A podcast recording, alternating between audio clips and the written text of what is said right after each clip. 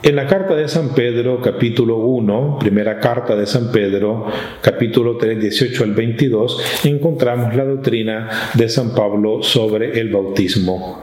Es una figura del bautismo que nos salva, dice, eh, hablando del diluvio y hablando también del paso del pueblo de Israel por el Mar Rojo. Es una figura del bautismo que ahora nos salva. Aprendamos de San Pedro en esta próxima imposición de la ceniza y un tiempo de ayuno y abstinencia para poder encontrarnos con la salvación de Dios que ya en germen tenemos desde el bautismo en lo más profundo de nuestros corazones. Padeció por los pecados, muerto en la carne, pero resucitado en el espíritu Jesús muere en la carne, pero resucita en el Espíritu y es el Espíritu de Jesús el que vive por toda la eternidad, el que nosotros respiramos, el que nosotros llevamos en nuestro interior, el que nos hace vivir también a nosotros después de la muerte. Ya estamos invitados al dinamismo de este tiempo de cuaresma en el que nos invita a pasar a través de la cruz para llegar hacia la luz el tiempo de cuaresma como un tiempo para experimentar la muerte.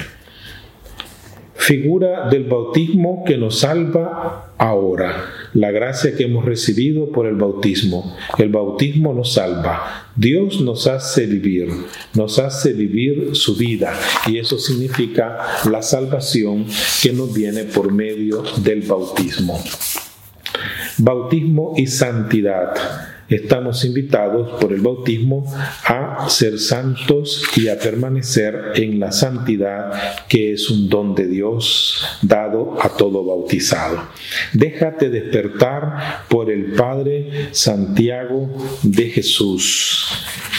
Vamos a encontrar muchas frases del Padre Jack en este tiempo de preparación para la cuaresma. El que hace la verdad viene a la luz que después podremos leerlas y meditarlas con más calma en nuestro retiro personal. Tenemos unas frases para cada día. Lunes 19 de febrero, vivir mi bautismo. Martes 20 de febrero, guerra espiritual. Martes 21 de febrero, elegir la verdadera felicidad.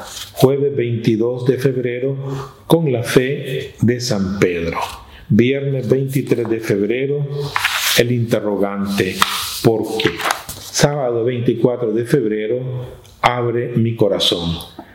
Y encontramos en el escrito una frase de el padre Jack y también varias frases de la Sagrada Escritura que nos pueden ayudar en esta preparación de la cuaresma del año 2024.